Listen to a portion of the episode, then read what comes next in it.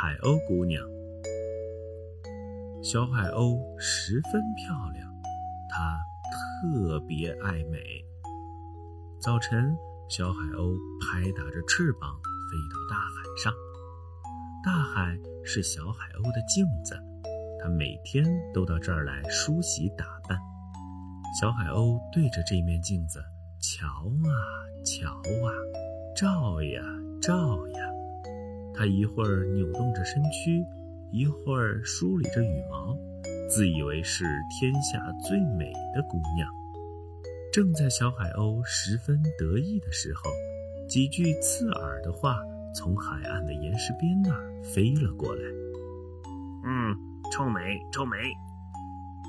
造燕窝的小雨燕七嘴八舌的议论：“不劳动，没人喜欢你。”哼，你们妒忌我！小海鸥不服的扭过身子，继续照镜子。中午，小海鸥飞到了海礁上，啄食岸边晾晒的鱼虾。突然，海燕跑了过来，说：“烂家伙，不许吃！